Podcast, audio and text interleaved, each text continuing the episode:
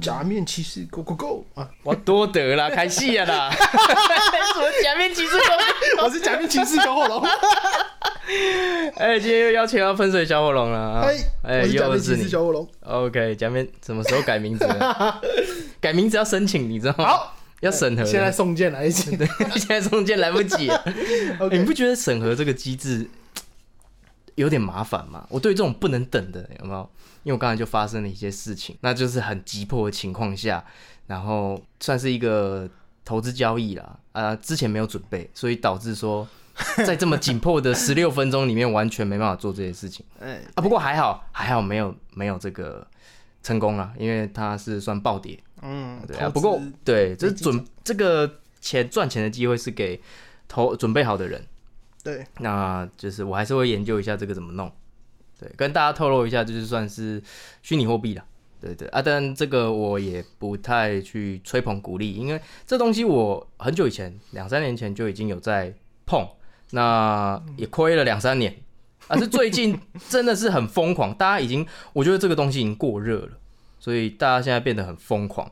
那自己想清楚啊，这不介意大家去呃去碰这个东西，除非你真的很了解。任何的投资都要做作业。对对对，任何投资都要做作业。那我们就直接，因为我们刚才真的聊太多，在休息这段时间哦，我们真的聊太多了。那直接进入我们的主题啊。我有个想法，以后嗯干脆就是录那个聊天，对不对？就开着录音，然后直接从闲聊之中剪一些就是可以用的东西。哎、我觉得可以耶，超多，因为我们可以聊的话题真的太多。了。嗯，算是。对啊，啊把不能播的剪掉，把私人的东西剪掉，嗯，哎、它就可以了。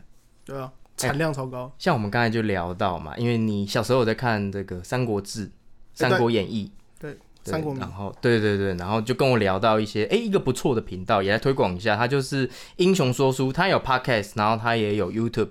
我之前也有看，然后他有讲一些蛮多三国历史人物，我觉得他讲的蛮好的。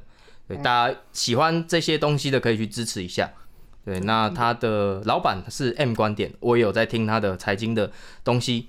那他讲的他真的非常厉害，因为我蛮羡慕一个可以一个人自己讲 podcast，然后可以讲很久的，这种很厉害。我我没办法办到，像我第一集我就试过，很困难，我要一个人跟我对话才可以。哎、其实真的很难的，因为我我刚你刚刚一讲完，我马上试想一下，因为他都是他的 YouTube 都是面对着这个摄影机吧，我想对，或是麦克风、对摄影机，对对对对对，他这样一直讲，哎，你随便讲一个，假如说夏侯渊好了，他就这样一直这么长时间的一直在 repeat 他的这这个生平的志向跟一些呃战绩什么的，去想想，哇，这也是不简单。这个真的是不简单，我蛮佩服这些人的。对啊，讲到这个三呃英雄说书三国的部分嘛，那《三国志》就是正史，嗯，没错吧？那《三国演义》就是野史。对算是野史了，对了，就是比较轻松的方式在写三国的故事，这样。对，因为其实亚洲人大部分不是亚洲人，我会说什么？中国人跟台湾人大部分人应该都有看过《三国演义》或是《三国志》。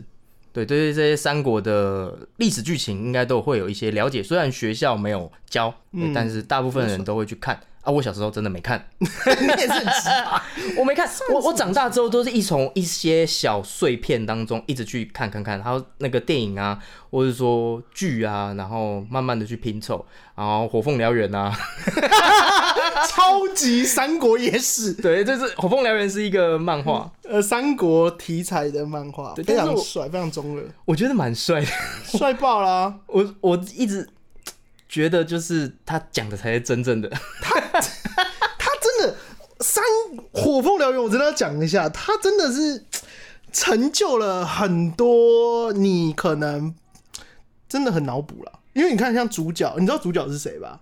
呃，就是残兵里面的首领，嘿叫嗯赵云。嘿光是他这个名字的由来就非常的帅。嘿，呃，这个不能剧透，因为那一幕真的是，你跟我讲火凤燎原，不要再讲了，因为我还没看到那里。很 哎呀，很前面呢，他是很前面呢，你可能还跳过了。他没有讲他是赵云呢、我还没有看到他是赵云。应该是说他在形容他是谁的时候，那个隐约大概可以。以知道了。呃，刘备有帮他讲一些话的时候，大概就会知道哦，原来他妈他是赵云哥哥啊？这样哎，我大概大概猜得出来，可是我还没有 Oh 看到他确切的讲，还是他后面有确切的讲他是赵云有算是确切，他就是赵云，啊，这个主角就很帅。帅爆了。其实主要一个点就是他他里面的那个张飞啦，他他张飞他是说张飞他不是一个像我呃五人，他不是单纯一个五人他，不是单纯一个武人，他不是像我们听到的这个看到的《三国演义》《三国志》里面讲的，形容他是一个屠夫，嗯是一个没有知识的人。他其实是个文人，然后他是非常聪明，文人雅致，对文人，然后很帅，这样也，是画家，桃园画家。也是画家。对，因为他对他《火凤燎原》里面描述非常多，导致我觉得张飞应该是这样的一个人。火凤燎原真的太厉害了，因为他他的他我那时候喜欢到包含啊、呃那个作家后面有小说版，嗯我也有去买，因为小说版里面他有补完一些你在看漫画的时候会觉得有点奇怪的地方。哦，是哦，哦，他们两个其实是相辅相成的，啊，对，可以可以理解有一些情节为什么会突然，像我之前有跟你提到，为什么会有两个赵云的故事哎也在小说版里面，所以强烈推荐，如果你喜欢漫画，一定要去看小说，非常的屌。这个人的脑洞真的太大了，真的太大了，真的太大真的太太厉害。那我们拉回来，就是你说你有在看这个英，最近你有在看英雄说书的频道吗？哎，刚刚好有推荐，对啊。那我刚我刚好，哎、我以前有看过，那最近已经比较少在我的 YouTube 上推荐了。然后我最近 YouTube 推荐的是这个日本的历史人物，战国时期的历史人物。嗯，对，那我看了一些，哎、其实哎蛮、好看的，就是可以吸收一些知识，就是不知道说战国的这些历史人物的真正的这个生平是怎样的，然后他们历史的，因为他们很多也是野史，就是类似《三国演义》或就是之后人去渲染杜撰的。那这个频道它有讲正史，他真正的人应该是怎么样。然后呃，因为我以前这个国高中的时候有玩这个那个《信长之野望》。就是 那个 DOTA 类游戏啦，信长，对对，那里面都有一些历史人物，所以蛮亲切的，就想要知道他为什么他的这些由来是什么。嗯，对，那那这个时候我们聊到就是发现真的要进入主题了讲前面铺陈这么多，哦 真的要进入主题了。就是凤燎原，以前的人哈，他们都会去唬烂、夸饰一些东西，神化一个人呐、对，在早期，像是我昨天晚上看到一个立花道雪，这个日本的战国人物，他的一个故事就是说，他以前在一个树下休息的时候，然后就打雷嘛，他就一个惊醒，然后就拿他的刀，他的刀叫这个千鸟，他就去斩那个雷，然后他后来就是下半身就受伤了，就不方便行走。从此之后就人家就把他神化了，然后他这把刀原本叫千鸟，就变成雷切了，就是这把刀就变成雷切，因为它可以切雷。对，所以所以呃，这个火影忍者的千鸟跟雷切是这么来的。对，那嗯，那嗯这个故事其实蛮夸张的啦，应该就是他，哎、我觉得还原的话，应该就是说，哎、他在树下，然后不小心被劈到，导致说下半身受伤，然后他就跟人家讲说，哎、我是因为拿刀去切雷的一个一个帅的故事。但是，呃，我发现一件事情，就是说古人呐、他们。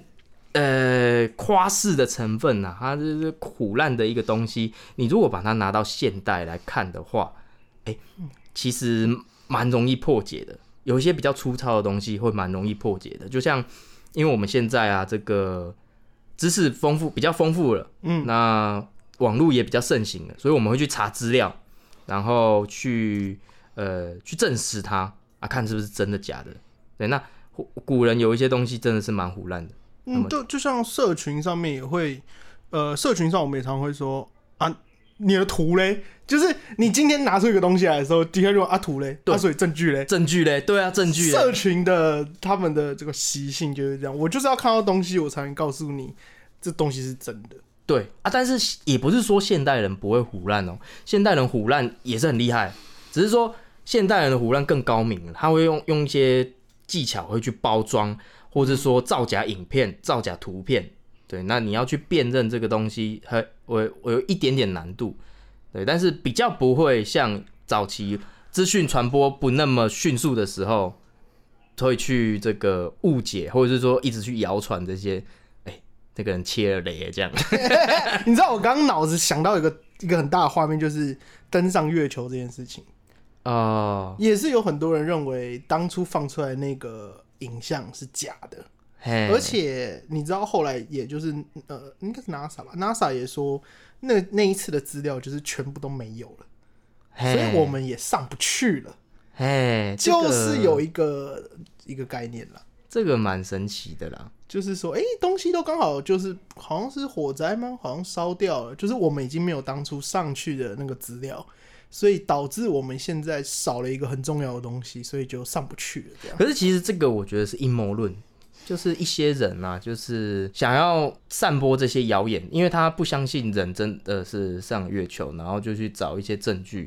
因为你总是会去找一些你想看的东西去看，嗯，是啊，是啊，对，你想看，你想找一个反的论点，你就会想要找一个就是去支持他的的原因，没错，没错。那这个有被破解掉了，因为人真的有上月球，他有一个阿姆斯壮他们他们上去之后有放一个发射器，对他那个意思呃好像镭射波吧，我忘记，反正它就是可以跟地球对接的。那你一定要有那个东西在月球上，那这个地球才能接收到讯号。他说，所以他一直有在射这个讯号回地球。哦，哇哦，这个东西，这个这个这件事情我不知道哎，对，所以他是人真的是有上去，但所以这个我以前也是觉得说，哎、人好像真的没有上过月球，但是这个事情被破解，是真的有，他有上月球啊。NASA 可能出来讲了很多次，然后讲到已经不想讲了，就是跟你说是真的啊，你就不信，啊然后他后来就想啊，算了，不想理你啊，然后后来就呃就是随意的一个态度，啊随便你让大们啦，对啊随便你们啦我 NASA 就说随便你们啦，对啊，就是可能开一些美国式的玩笑啊，就是说啊，真的没有上月球啦，骗你们的啦，最后对啦，没上啦，啊，没爽了上啊，吧？爽了吧？你们就去就去爽吧。结果这就是这大家就认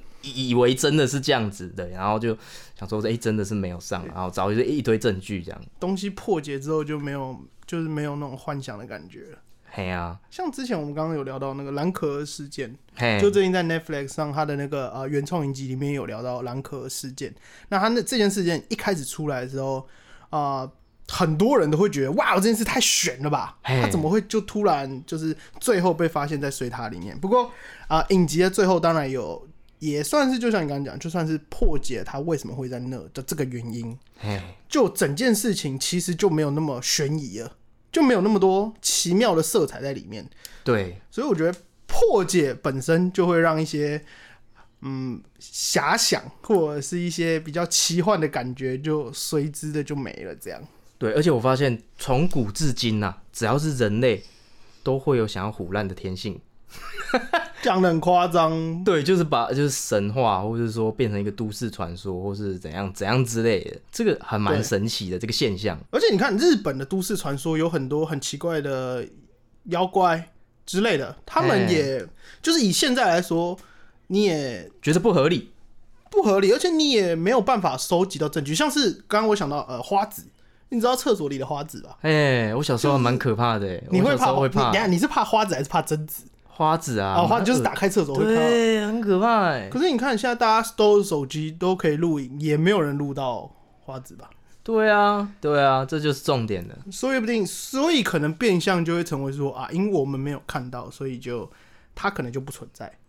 对，但是会有人想要去讲这些事情，就是总会有那么一趴的人会去想要胡乱，会去想要哎、这个讲一些玄乎的事情去骗骗大家，他可能会从这当中得到一些成就感，或是他本身就是一个喜欢胡乱的人这样子。嗯其实这个事件在我们现代社会也不少见了，对，只是难度变高了，对，难度变高了，从他就很辛苦啊。对啊，从就是你要讲一个谎言，等于说要用更多的谎去圆它。嗯，对，那呃，最最粗浅的就是哎骗大家说哎、我很有钱哦，我超级有钱啊嘛，把一堆这个钞票啊摆在这个 这个 IG 上啊之类的这种出钱的，那你你当然要一直去圆那个谎。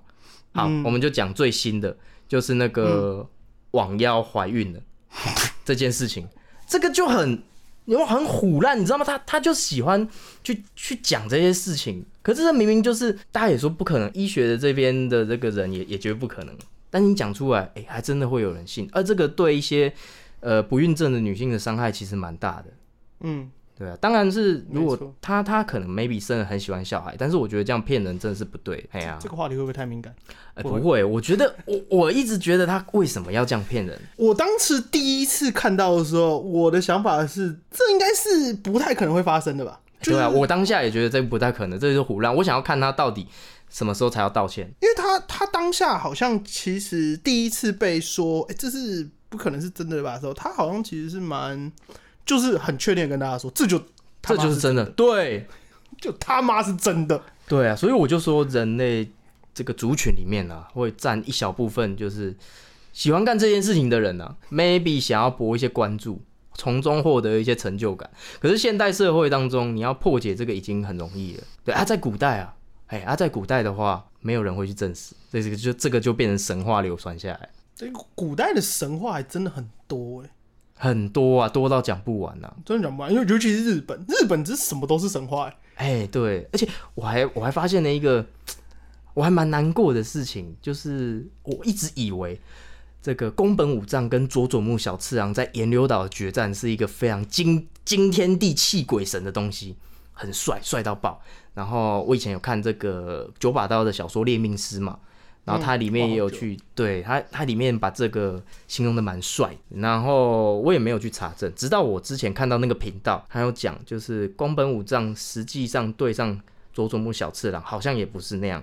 那这个这这场对决也没有确切的有历史记录，还有佐佐木小次郎是不是真的有这个人也没有历史记录，所以佐佐木小次郎说不定就是不是一个呃很厉害的人，或是说呃这个宫本武藏也没有真的去干这件事情，也说不定。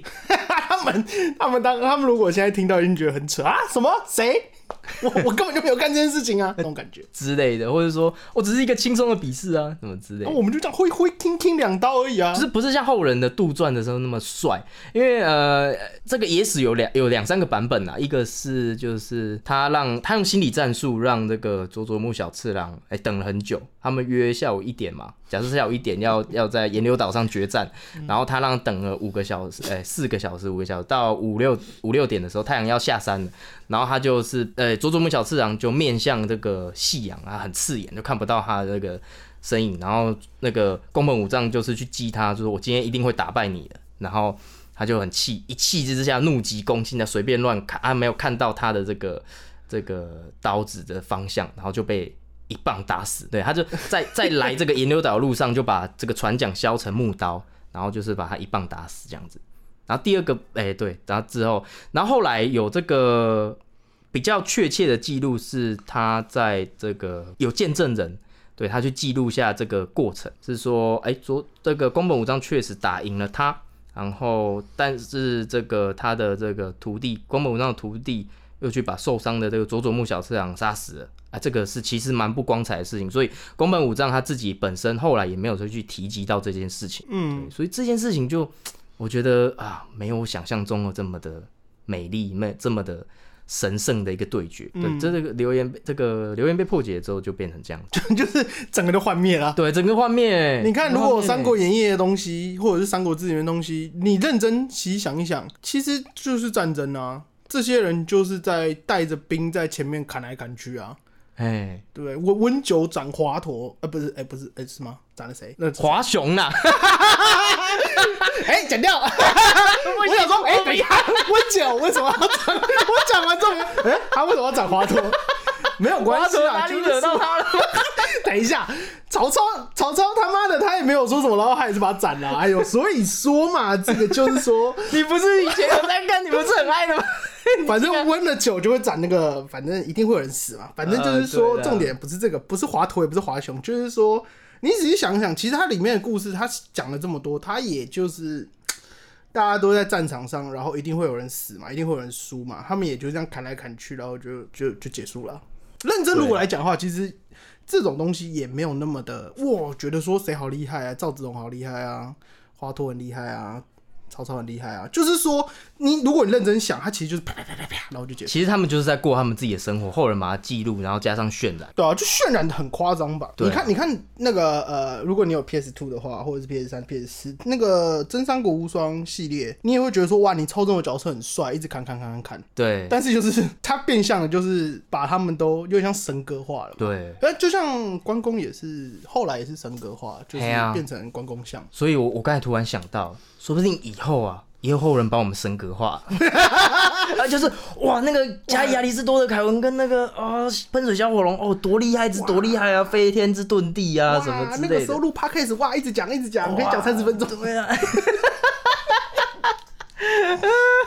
什么哇什么超越未来的现代啊什么的，哇，那个时候讲温酒厂华佗，哇，华佗是谁啊？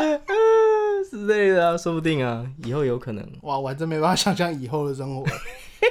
一，说到以后的生活，那个时候好几年前不就有人说哇，什么二零二零年会有飞天车啊？对啊，结果也没有。没有啊，我现在还在骑我的破机车啊。不过我真的觉得马斯克要统治人类了，他是我妈的偶像，他是我妈的偶像哎、真的假的？我超怕他的、欸。哎、我我觉得他很屌哎、他就是他讲出一些像是胡乱的话都会成真，他好屌。是 他胡乱的话，我觉得他的思考模式蛮有趣的。就是他不是他讲出一些很夸张的话，你不会去相信的。就是说，哦，他想要，他觉得人类的交通未来会在地底，哦，对啊、所以他要挖隧道。嗯，我就干，这你在公他笑，就是哎、这很麻烦呢，什么事情？哎、结果他就挖，他就成，他就成功了，真的从他家到公司这段路，他就挖挖成功了，他就有一道地理隧道，很夸张啊，他就真的能做到。我就因为他，我那时候看他的介绍的时候，他讲的就是他不会把东西想得很复杂，他会先从最简单的开始做。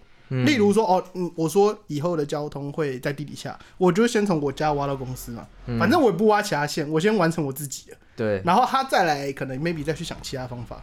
嘿，我觉得这个点是蛮蛮轻松，因为我们可能现在很多人都会觉得我们东西很丰富，对。我们想要借由各种方式、各种器具去完成一个我们觉得很难的工作，其实它根本就没有这么难。其实这个世界真的很简单，没有我们想象中的复杂，是真的吗是我们把它复杂化了。对，像他之前说什么要把火箭回收，或者做一个载人火箭，那大家都会去想说啊，那做这个太空的载人火箭，那我们要用什么最新的技术啊？然后研发出一个新的技术，对我们才可以把人呃带上这个太空，或者说运载量才可以变大。嗯啊，可是他就是这种很简单的方法啊，一个火箭他就这个推力啊，我就是五五个火箭把它绑在一起绑。在一起，我觉得那时候他就说：“哇 What the fuck？哇哦哇哦哇哦，刷新我的三观的，的确绑一起不就好了吗？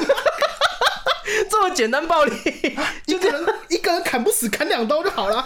对啊，哎、砍一刀我们就会想说啊，砍这一刀，那我们要怎么砍啊？拿对对什么东西砍？那砍哪里怎样对？砍哪里啊？怎样才能让他致死率最大？没有啊，砍一刀不行就砍两刀，对啊，就这么简单哎、就这样啊。哇靠，他就是其实这个世界没有我们想象中的复杂。嗯，如果以他的论点来看，我觉得是很美好的。对这个女朋友没追到没关系啊，再追下一个啊，就是一直重复到追到哎。没错，没啊，错，一次追一个追不到，一次追十个啊，哎、对啊，没错啊，没错啊。完了。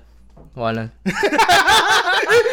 刚刚说什么？上一集上一集用虾皮传讯息，现在把一一次追十个啊？哎、上一集你说的那个他后来是怎样啊，哪一个？用 KKBOX 传讯息？没错哦，我们刚刚查的查证了，是用查证了 KKBox。哎、不是，对对对呼吁我没有 KKBox，哎、可是我的频道有在 KKBOX 上架，没错哎、，大家可以到 KKBOX 去听，还去订阅。哎，对啦，重点是这个哎没啦。错啦，冷不其防的给大家一个夜配。好了，那我们就直接进入你一个下个主题。我觉得你的那个主题比较符合我们的衔接。可以，哎什么主题都来。你的主题就是靠背能让这个我们变得更好吗？哦，对，靠背真的可以让我们变得更好吗。你怎么看靠背这件事情？你说的是抱怨吗？呃，对，它其实算是一种抱怨。就是我最近不管是在社群网络上啊，或者是玩游戏的时候，都会有很多人在靠背。嗯，但是你说玩游戏的时候靠背你玩的不好，然后呃打牌的时候靠背对方玩家很鸡掰，嗯，就是我我觉得他们充满了各种负能量，而且是不限年龄或者是呃性别，他们就是会想要去靠背另外一个人或者是另外一个群体这件事情。我觉得靠背真是无所不在。呃，好，往好处想啦，我也有两个观点，一个是往好处想，其实这个就是人类经过思考，他想要表达一件事情。对，那这当然呃有言论自由嘛，那这个是很好，因为大家都可以表达自己想讲的话。所以会有这些呃，maybe 跟你意见不同的人，或是跟你一样志同道合的人，那他们会讲出他们自己想要表达的观点，哎、这个是好处啊。第二个就是其实有他有些人真的是蛮负面的。哦，这这个对他就是真的是蛮负面，然后酸葡萄心态，他就是一直想要去呃抱怨一些事情。但是我觉得我我不会去接收这一些，我不喜欢去接收这一些负能量，哦，对，对吧、这些真的是你自己接收了，那那你自己也会荡下来。你的心情也会跟着一起被牵连波动。那呃，还有一件事情就是，你讲这些无法去有些有些事情啦，有些事情是可以改变的，有些事情是你没办法去改变的。嗯，对，那你要去抱怨一些你没办法改变的事情，那真的没办法。你像先今天下雨啊啊，然后什么一直在下，下很大，那你就去靠北这件事情，那其实没办法啊、你那个雨就是一定会下、啊，那你也没办法去叫这个天空不要下雨，对啊，你不太可，你不可能。现在技术来讲，你不可能讲一句话它就停雨了。那你与其去抱怨下雨这件事情，不如去享受下雨这件事情。哎、下雨是很浪漫，哎、下雨可以让这个我们的水库增加更多的水雨量。要换位思考。对啊，下雨天气也比较凉，哎、换位思考啊，然后哎、下雨也可以让我们很久没穿的雨衣拿出来穿一下。然后通常那雨衣味道都很重。哎、我跟你讲，以前我我刚骑车的时候，然后我爸给我一件两件式的雨衣啊，我很爱，因为我觉得哇靠，这些鱼太屌了，就是两件事，然后密不透风，然后下雨雨下很大，我里面都还是干的，然后我就会很期待，说下大雨的时候我把它拿出来穿，雨越大越好。我想说，敢超级无敌大雨，看我这件雨衣能承受到什么程度，这样。结果雨衣就破了，雨衣把它吓破哎、。我跟你讲，还真的破 不是，就是那件雨衣穿了两三年后，它会氧化还是怎么样？放在车厢，它会因为呃车厢比较热啊，晒呃这个就是它会塑胶嘛，会慢慢脆化了。脆化，然后它会进水了，它开始会进水了，我就开始很不爽。下雨这 你可以再买第二件。再买第二件就是哇，我又可以承受了之类的。对，我们往往好处想了。嗯，往好处想，你可以再买第二件雨衣，第三件，你可以一直买。那你对于这个靠背这件事情抱怨啊，抱怨这件事情的话，我觉得靠背这件事情本身是没有办没有助于跟别人沟通的，重点应该是这个，我觉得，因为你靠背，假如说我靠背你，哎、你这样子很很，你刚打的很烂啊，就是你已经不是在沟通，你只是想要把你不爽的点就是发泄给别人对，让他试图的用一种很叽歪的方式去告诉他说，你刚刚这样做很叽歪，而且我很不爽。就我觉得这对于沟通来说是没有效果的，而且我认为人跟人之间沟通有的时候是很难在一个频率上面。哎，我觉得你这个 A 方案不好，我决定讲出我的 B 方案，但其实 A、B 方案本来就是每个人的决定不一样，哎，没错，所以有的时候你可能会花一个时间说，哎、我凯文，我觉得宝可梦牌很好玩，你这样入坑一下，你可能就不想啊，或者是你就是不这么觉得，但是有些人就还是会一直 repeat repeat 的想要类似可能洗脑你这样，我就觉得这沟通就是很不良啦，而且有些人的概念他就是没有办法被被你同化，但是你怎么好像在讲我们两个、啊？我 我都没放弃啊，你一直一直觉得说，哎、宝可梦好了，你要玩一下啦？没有没有没有没有，因为我我觉得有些人，我觉得这种东西就跟谈恋爱一样，完全是取决于谁先放弃去说服另外一个人。哦，像我就是完全放弃说服你啊哦的概念啦。我是说，因为我觉得最近一直接收到各种负面的这种情绪，就会觉得为什么大家都要靠背一个东西？因为对方可能不会因为你说什么然后变得更好，对啊你也不会会接受他的好呗。你要跟他沟通，至少要有给一些建设性的建议吧。你如果要让他改变或变得更好的话，至少要给个建设性的建议，而不是直接去攻击他。哎、啊，你让攻击他，他听不下去啊！而且即使他听下去，那他也不一定会改啊，他对、啊、他也不知道从何改起。就就不是这个留留言，就是说啊，如果你不喜欢我，你想要靠背我，你可以跟我讲，但是我不会改，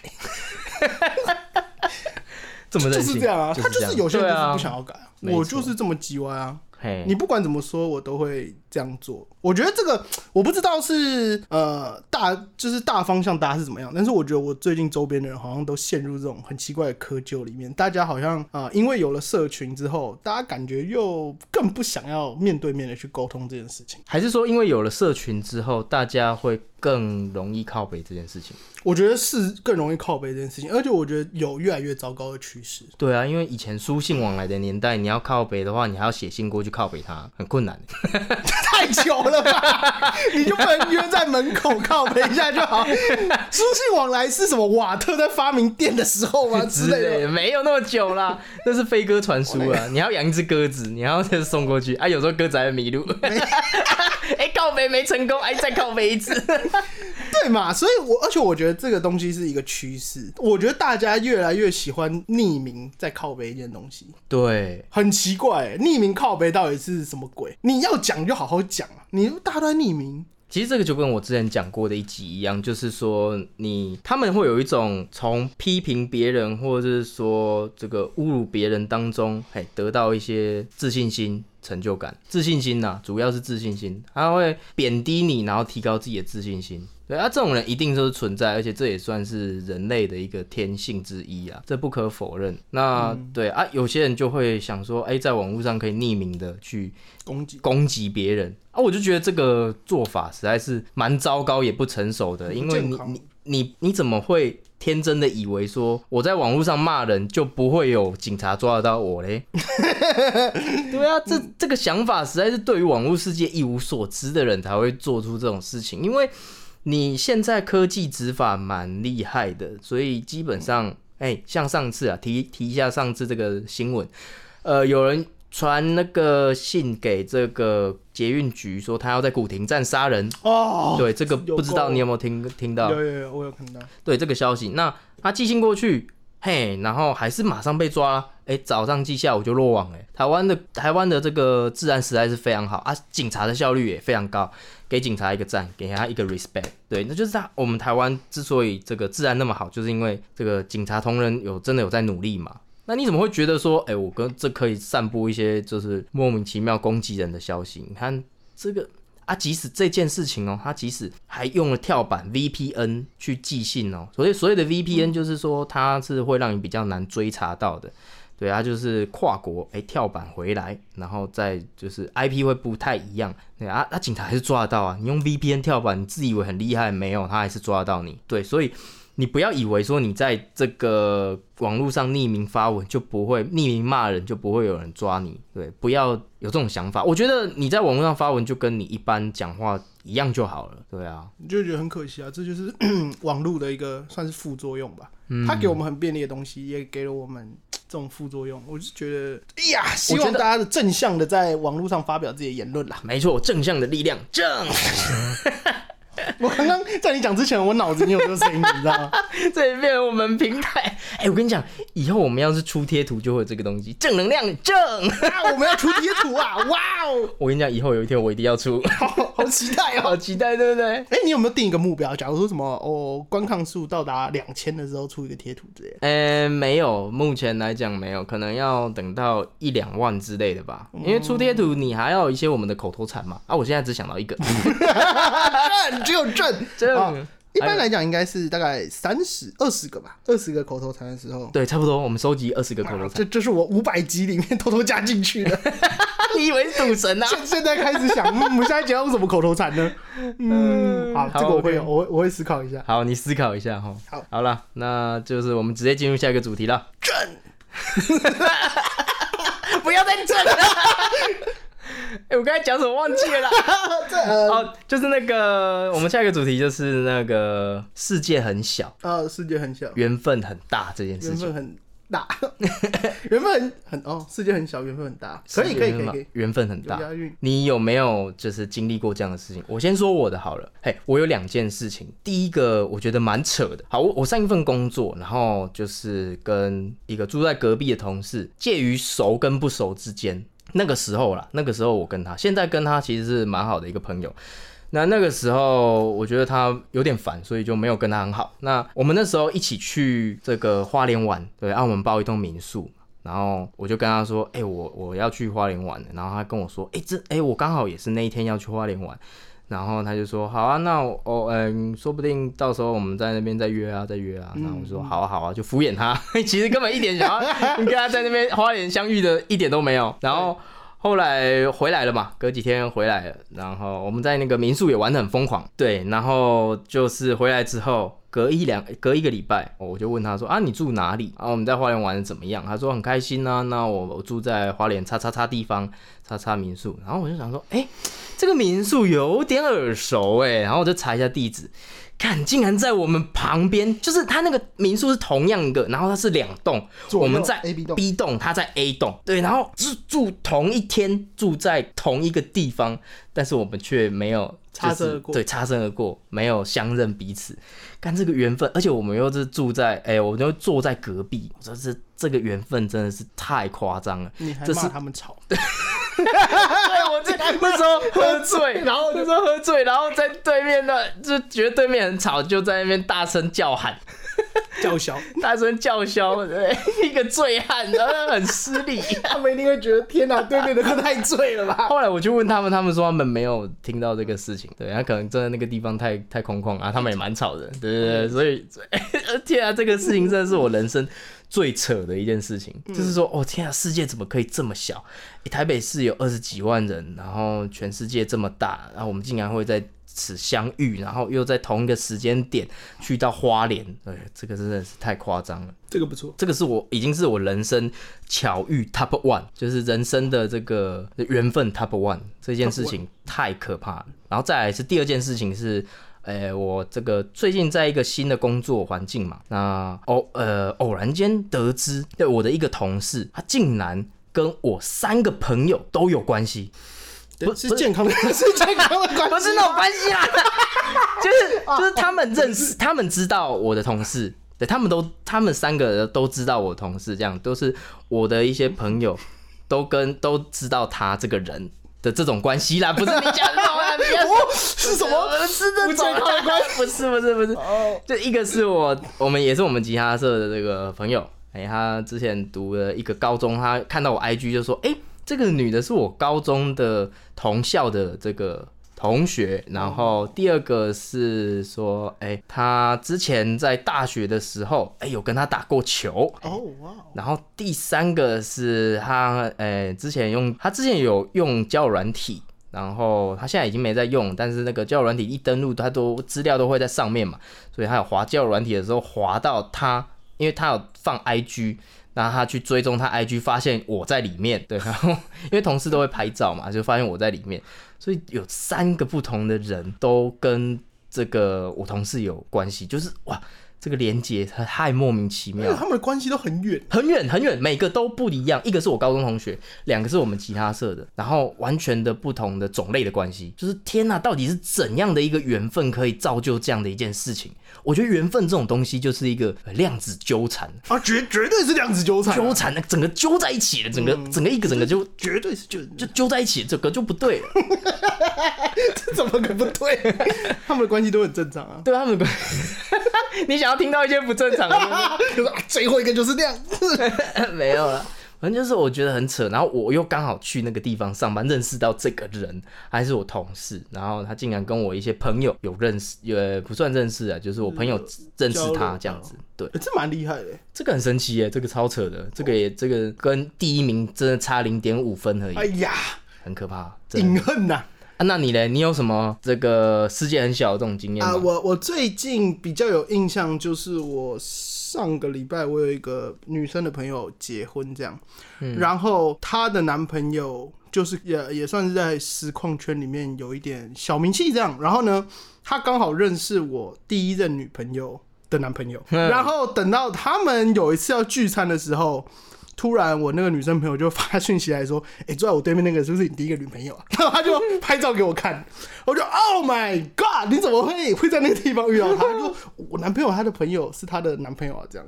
哇塞，没错啦，而且他们后来也感情还不错，就是因为大家都认识嘛，所以会一起吃饭。所以，呃，他上个礼拜结婚的时候也有邀请，就是他们那一堆一起去这样。哇，那我是没有登，没有去啦，因为有一些自己家里的原因这样。啊 OK，我倒是蛮想去的。OK，了解，这个是蛮厉害的，而且我觉得你蛮厉害的一点是，我听过一些你的事情，你是有一阵子哦，算是是这个台北巧遇王，啊，是台北巧遇王？是是是，这个也是蛮厉害听到这个。这个是世界很小的一部分，因为呃有一天好像是我吧，在路上莫名其妙就遇到你，走在路上，我马上叫你 Kevin 回头，哎然后我们就对，好像是在新一区一零一前面，啊，对，而且我们那天本来要约的。为什么会在一零前面啊？我怎么知道你为什么会在新一区一零一前面？那天我下班之后，我们本来好像要去台北车站，好像要跟一个好像要吃饭吧。嘿，后来你跟我说，哎、他你你要去见一个客户，哎啊，你记不记得你要去见一个客户，啊然后在新一区，然后他说对那我们不能去吃饭了。我说好，那没有关系啊，那我下班之后就直接回家。然后我在走在信义区回家的路上就遇到你，Damn，哎、这个很夸张。然后哎、对，你会有这个台北巧遇王的称号，是因为后来隔没多久，你又跟我们一个共通的朋友，在一个莫名其妙的地方，对你骑车停红绿灯的时候，看到他在过马路，对我又叫了他，就 哇，你怎么随时都出现在每个人的身边这样我？我印象中我那个礼拜遇到了三个，就是都是我朋友，都是你朋友我都是我们共同的朋友。他都巧遇这样，这都巧遇啊！啊，一个停车嘛，一个一个跟你在路上偶遇嘛，一个好像也是在路上遇到，也是有叫他回头的。真的很夸张哎！而且我我再讲一个，我再讲一个，也这是我人生第三名，就是因为我是嘉义人嘛，那我是在台北读书，以前大学的时候，那我有一次回诶从、嘉义回来台北，嘿，那我就到台北车站，那个时候我真的觉得台北车站很复杂，是一个迷宫，所以我在。台北车站地下街那边看这个路要怎么走的时候，我们的吉他社的朋友就突然也是很好的朋友，他就突然过来啊叫住我说：“哎、你怎么在这里？” 你才是巧遇王吧？就是我看我们两个刚好也从别的地方玩回来，然后我们在台北车站相遇，太可怕了。我觉得呃，缘分这种东西啊，真的是一个很神奇的事情。就是哎、诶我们是朋友，然后又可以在某个地方巧遇，所以我们缘分的羁绊其实是非常非常深的，你知道吗？我们的量子纠缠一整个揪在一起了，揪到一个密不可分的，你知道吗？我觉得是以缘分来说，其实是蛮特别。我我觉得缘分它冥冥之中一定有一个牵引在。对啊，就像我们那时候如果没有一起去参加那个呃新生训练营的时候，我们后面应该也不会再遇见。对啊，对，没错。对，而且我要是因为我重考过，我不知道有没有讲过这件事情，我再讲一次好了。就是说我那时候高中的时候，呃，蛮混的。我都上课都在睡觉，然后我考进考完统测的时候，这个分数实在是一个惨不忍睹，只能上这个很偏僻、这个偏远的一个学校，非常烂的学校。然后我就想说，好，那我就认真重考，我就下定决心要重考。我想说，OK 吧，随随便便让我重考，我认真读一年，诶、认真读一年呢，那我一定可以考上台科大吧？很简单吧？你当时哪来自信啊？我不知道，我不知道我哪来的自信。我有时候都有这种莫名其妙的自信，结果后来差了一点了。就是有有一个其实蛮不错，他那个分数可以上朝阳的一个同学，嗯，然后他也说他要重考，我就莫名其妙，就他就跟我说啊，好，那你 Kevin 你要重考，那我就陪你，我也要一起重考。然后我们两个就，我就觉得他莫名其妙。然后他来重考之后，他就一直找我去网咖搞搞完，他只是想要有一年可以打网咖时间吧？之类的吧。他真的是，可是他成绩就是比我好啊。他其实去打网咖，他后来还是上了。呃，朝阳附近的学校，maybe 岭东，就是跟朝阳分数差不多哦，OK 的学校这样子。然后那个那个时候一个另外一个题外话小故事就是，我很喜欢玩射击类游戏，然后那个有个游戏叫 AVA 战地之王嗯，啊，那个时候刚开始我打的是，嗯、因为我一直去网咖嘛，然后我就打的很强，他们有一个十八铜人杯，我差点去报名，我差点变电竞选手，我差一点就不会有机会录 podcast 的。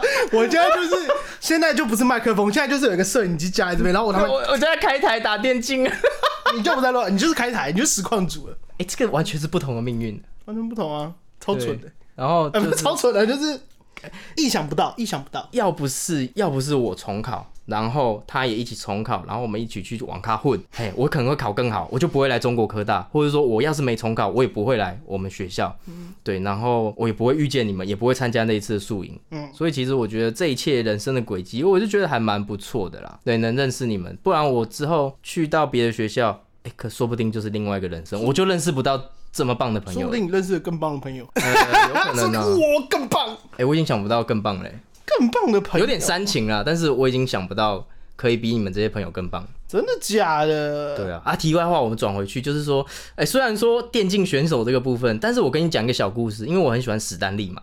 啊，我也，TPA 史丹利。TPA 史丹利，对，然后他为什么会当电竞选手呢？有一个小故事，就是他好像高中还是大学的时候，他骑车，然后一个车祸，哎呀，他说他他被一台车撞，然后飞到二楼的一个高度，我就觉得有点虎烂了，这个已经虎烂了，反正他就不是受伤了啦，简单来说照，片呢？照片呢？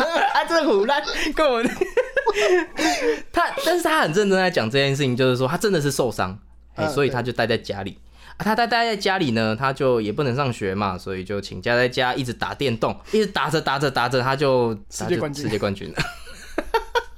所以他，超励志。对，这也不是个很励志的故事。你就不是说我从小励志当电竞选手，然后刻苦练习什么？没有，他只是被车撞不能上学。他只是他只是随便打一打，然后就冠军。对他刚好也有天分啊。其实他他也是他很谦虚，，哎，谦虚，谦他。很谦虚啦，不是不是说什么因为在家里打一个月、两三个月的电动就可以变电竞选手，电竞选手，是因为他真的有天分，然后再加上他也很努力，这样子。对啊，真的什么事情都要努力，又要有天分。对啊，还有一个机缘巧遇啦，所以我我是觉得人生到现在的每一个安排，我觉得都是最好的安排。嗯，大家要相信这件事情，要相信自己啊，没错，很正能量人。生苦短，哎、及时行乐。嗯，你不知道意外跟明天哪一个先到，对不对？哎、对，没错活在，当下。活在当下。哎、你活在当下，其实这个主题我也很想讲，但是哦我觉得我非常适合，我就是一个只能活在当下的人。哎呦，哎呦，哎呦，你强迫我啊！现在是讲，你强迫我要把这个主题现在讲出来，对不对？对对对对这个这个可以聊太多了啦，对不对？这对吧？对吧？你应该是觉得这个主题可以聊很多吧？我觉得不用。对，而且我们现在时间也差不多了，哇我我们吊一下观众胃口好了，那这个就留到下次。快乐的时间总是特别快。哎，因为这个可能又要再讲个一阵子，我对这个蛮有一个新的见解了，新的见解而且我们待会还要去打牌，啊。对，跟大家讲一下，虽然我已经放弃了 Keyforge 这个游戏卡牌游戏，但是为了纪念我那个时候那么认真努力，之后他每出一代，我都还是会买一包，买就只买一包，因为我实在是不想要再支持他们，但是我又想说，不想再支持他们。对，不想要再支持他们，所以我就是买个一包，嘿，来一个纪纪念念纪念纪念我们的这个纪念我们的那个青春。美好的青春。哎，没错。好，那我们要去打牌了 好，我们要去打牌了，我终于熬到去打牌的时候了。啊！我是嘉义亚里士多德凯文。我是小火龙，哎，对了，等一下还没有结束。如果对我们这一集有什么任何的想法，嘿，有缘分自己遇到什么很神奇的缘分，哦，或是说有遇到很虎烂的人，哦，啊，这个都是麻烦大家留言，那给个五星好评这样子。给个支持，哎，我都会看哦，我都会看。对，好，谢谢大家，我们下次见，拜拜，